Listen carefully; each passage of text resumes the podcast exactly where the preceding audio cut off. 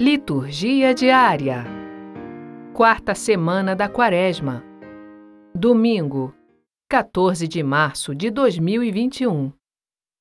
Ao final das leituras, permaneça com a gente para ouvir o Conversando sobre a Palavra, um bate-papo sobre as leituras do domingo. Primeira leitura. 2 Crônicas, capítulo 36, versículos 14 a 16 e 19 a 23. Leitura do segundo livro das Crônicas. Naqueles dias, todos os chefes dos sacerdotes e o povo multiplicaram suas infidelidades, imitando as práticas abomináveis das nações pagãs, e profanaram o templo que o Senhor tinha santificado em Jerusalém. Ora, o Senhor Deus de seus pais dirigia-lhes frequentemente a palavra por meio de seus mensageiros, admoestando-os com solicitude todos os dias, porque tinha compaixão do seu povo e da sua própria casa.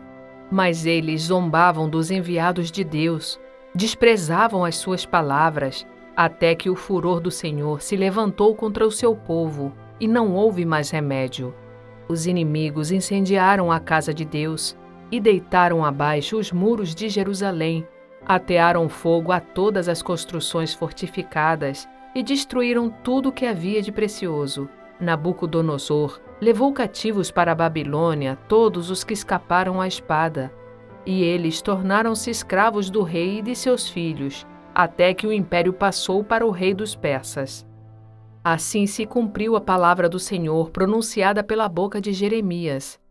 Até que a terra tenha desfrutado de seus sábados ela repousará durante todos os dias da desolação, até que se completem setenta anos. No primeiro ano do reinado de Ciro, rei da Pérsia, para que se cumprisse a palavra do Senhor pronunciada pela boca de Jeremias, o Senhor moveu o espírito de Ciro, rei da Pérsia, que mandou publicar em todo o seu reino, de viva voz e por escrito, a seguinte proclamação: Assim fala Ciro, rei da Pérsia o Senhor, Deus do céu, deu-me todos os reinos da terra e encarregou-me de lhe construir um templo em Jerusalém, que está no país de Judá. Quem dentre vós todos pertence ao seu povo? Que o Senhor, seu Deus, esteja com ele e que se ponha a caminho. Palavra do Senhor. Graças a Deus. Salmo Responsorial 136 que se prenda a minha língua ao céu da boca, se de ti, Jerusalém, eu me esquecer. Junto aos rios da Babilônia nos sentávamos chorando, com saudades de Sião, nos salgueiros por ali penduramos nossas harpas. Pois foi lá que os opressores nos pediram nossos cânticos. Nossos guardas exigiam alegria na tristeza. Cantai hoje para nós algum canto de Sião como havemos de cantar os cantares do Senhor numa terra estrangeira? Se de ti, Jerusalém, algum dia eu me esquecer, que resseque a minha mão. Que se colhe a minha língua e se prenda ao céu da boca, se de ti não me lembrar. Se não for Jerusalém minha grande alegria.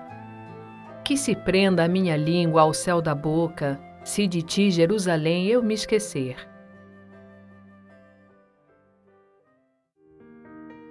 Segunda leitura. Efésios capítulo 2, versículos 4 a 10.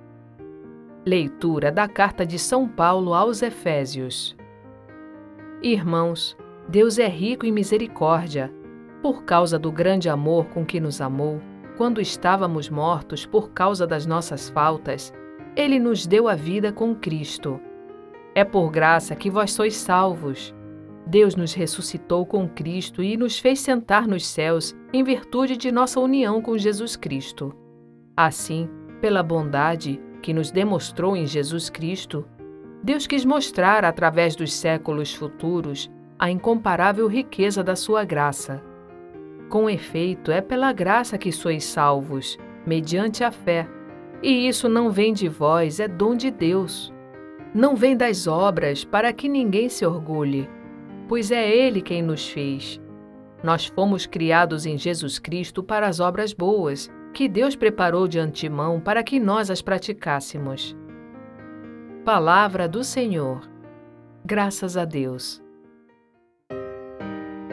Evangelho. João, capítulo 3, versículos 14 a 21.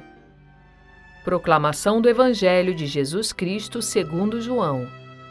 Naquele tempo disse Jesus a Nicodemos: Do mesmo modo como Moisés levantou a serpente no deserto, Assim é necessário que o Filho do Homem seja levantado, para que todos os que nele creem tenham a vida eterna.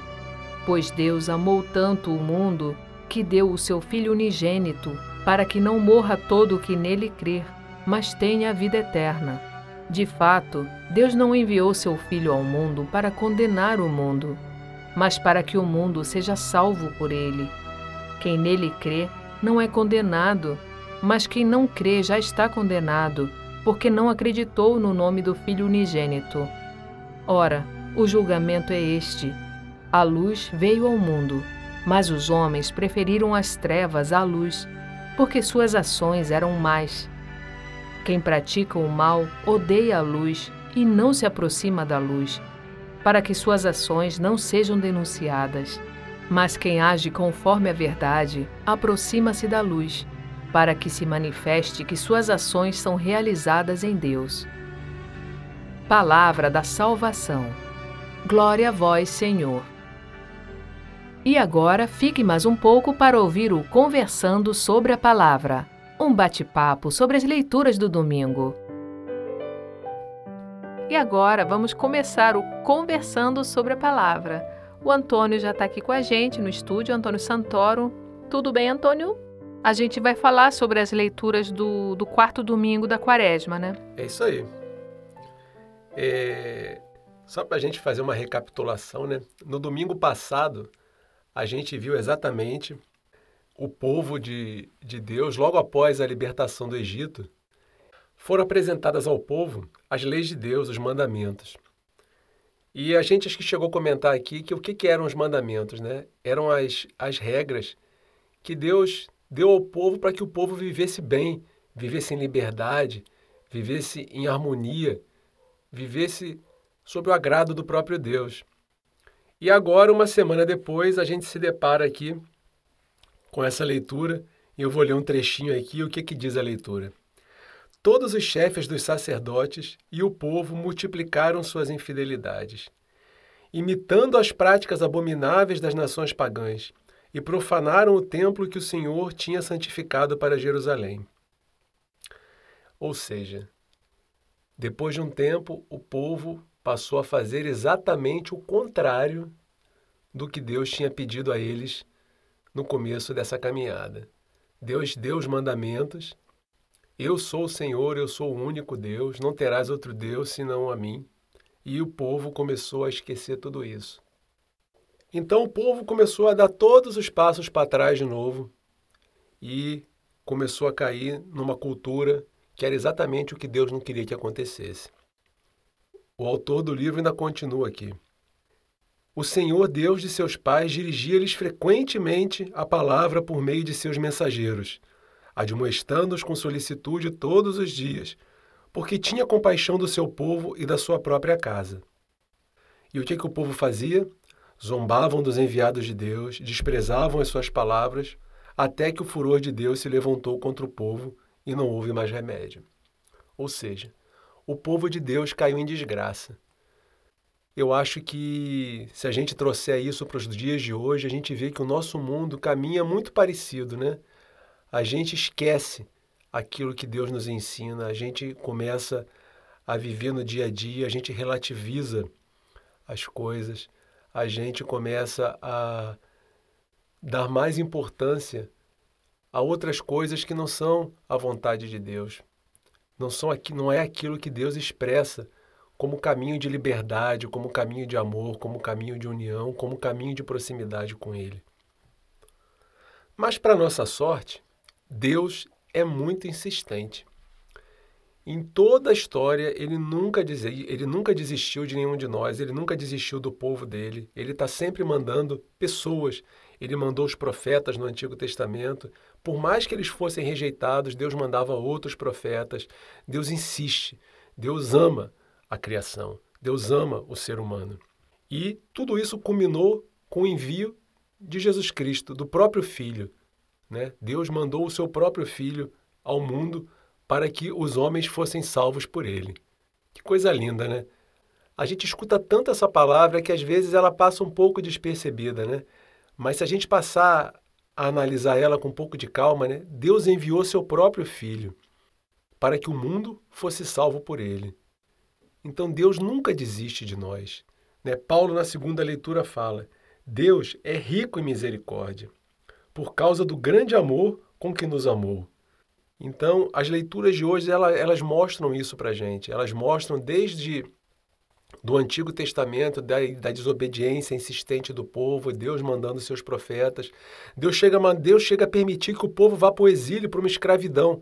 Acho que não como forma de punição, mas como forma do povo poder refletir. Né? É como se um pai que chama, repreende seu filho, olha só, não está no caminho legal, pensa um pouquinho aí no cantinho do pensamento o que, que você está fazendo. Deus dá para a gente esses momentos de reflexão, esses momentos da gente poder dar aquele passo atrás de novo e retomar o caminho da salvação. Então, Deus ele é insistente, ele não desiste da gente. E Jesus, ele é o ápice disso tudo. Quando Jesus vem no evangelho ao encontro de Nicodemos, né? Quem era Nicodemos? Nicodemos era um fariseu, um doutor da lei. E Nicodemos, apesar disso, ele tinha uma relação com Jesus, meio que em segredo, né? Jesus sempre se encontrava com ele às escondidas, porque ele tinha medo também de, de ser visto com Jesus. E Jesus, num desses encontros, Jesus fala para ele que, do mesmo modo como Moisés levantou a serpente no deserto, assim é necessário que o filho do homem seja levantado. Ou seja, naquele episódio que a gente até chegou a comentar na semana passada, né? Quem olhava para a serpente ficava curado. Jesus se compara de certa forma, já antevendo a crucificação. E ele já diz que todo aquele que olhar para o crucificado, que olhar para Jesus, vai ser salvo. Aquele que reconhecer Jesus como Filho de Deus. E Jesus continua, né? Porque Deus amou tanto o mundo que deu seu Filho unigênito, para que todo o que nele crê não pereça, mas tenha vida eterna. Olha que frase profunda. Todo aquele que nele crê. Então, Jesus fala que ele não foi enviado ao mundo para condenar o mundo, ele foi enviado para salvar o mundo. Jesus é o caminho da reconciliação, é o caminho da proximidade com Deus que o povo perde de tempos em tempos. O povo se esquece, o povo cai no pecado. Ele é a luz que vem ao mundo, né? Ele é a luz. É aquela luz para que a gente, que a gente olha no meio da escuridão e segue. Muitas evangelho... vezes até sem saber direito onde é que está, mas segue, porque é ali o caminho. No Evangelho é, é falado exatamente isso, né? Os homens preferiram as trevas à luz. Exatamente. Porque suas ações eram mais, né? Exatamente. O homem não se aproxima da luz para que suas ações não sejam denunciadas. Agora, olha, olha que coisa bacana que Jesus fala aqui. Deus não enviou seu filho para condenar o mundo. E logo abaixo ele fala: o julgamento é esse.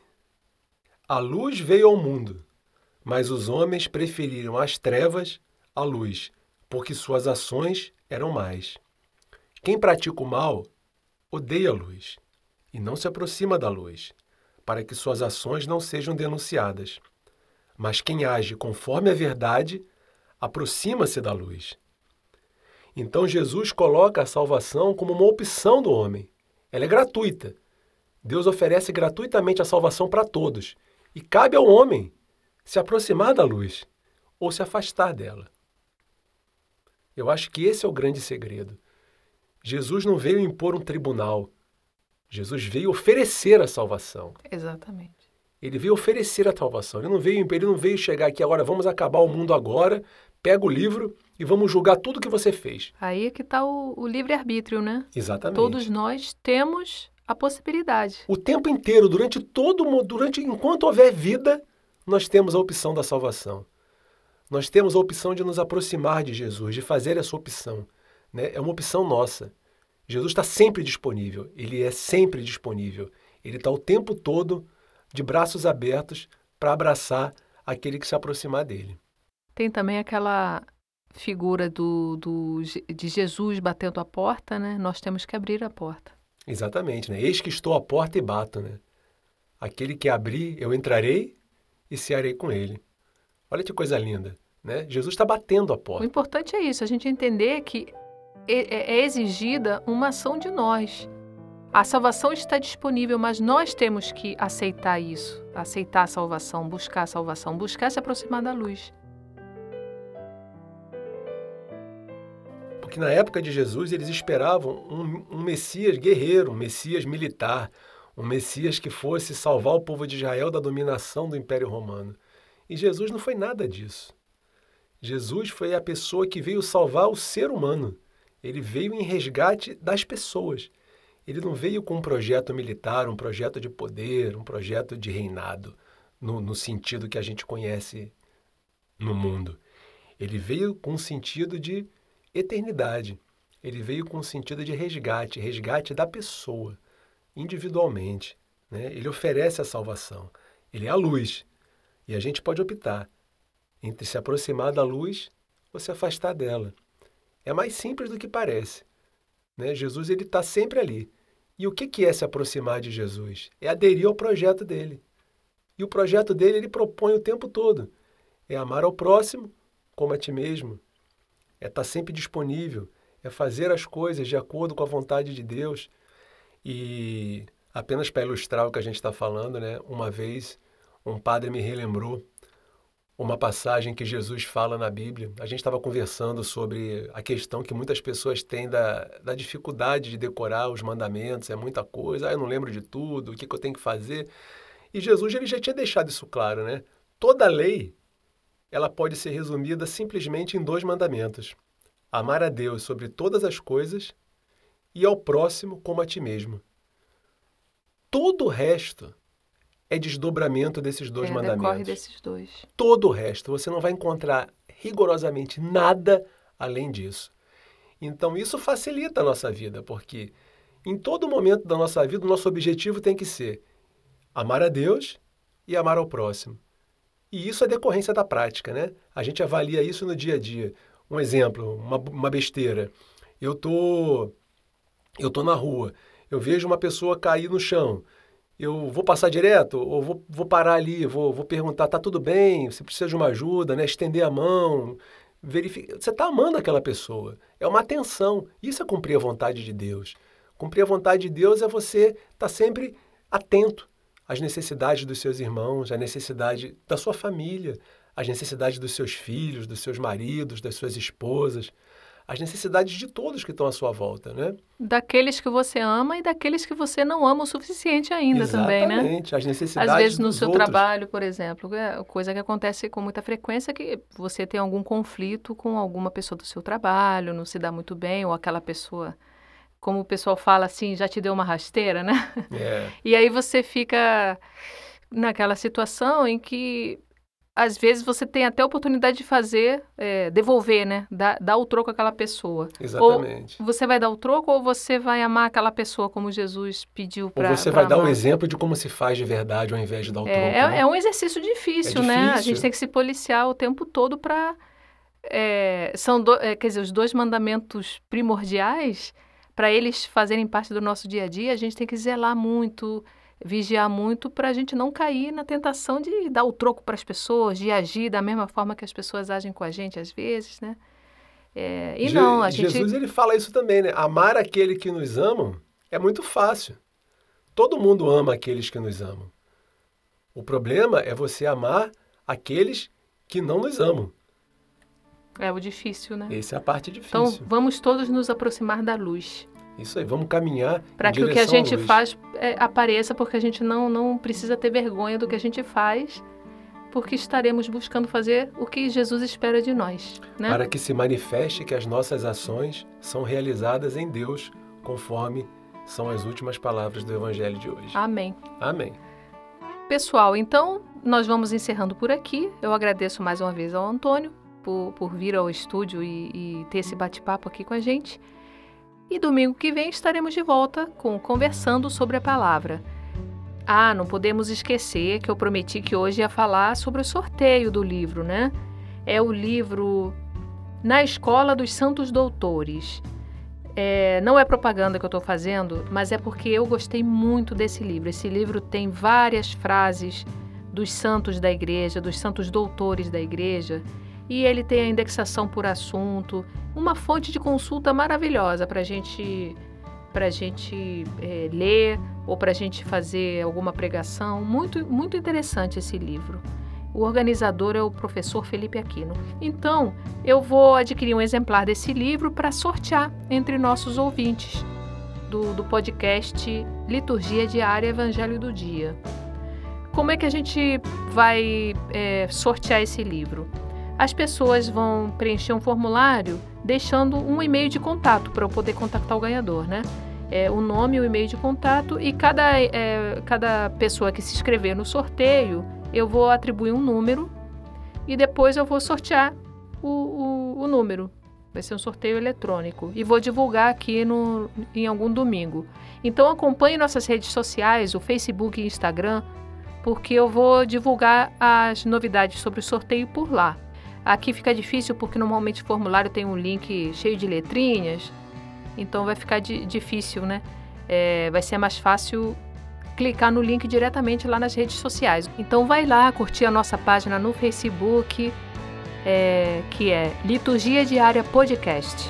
facebook.com né, barra Liturgia Diária Podcast.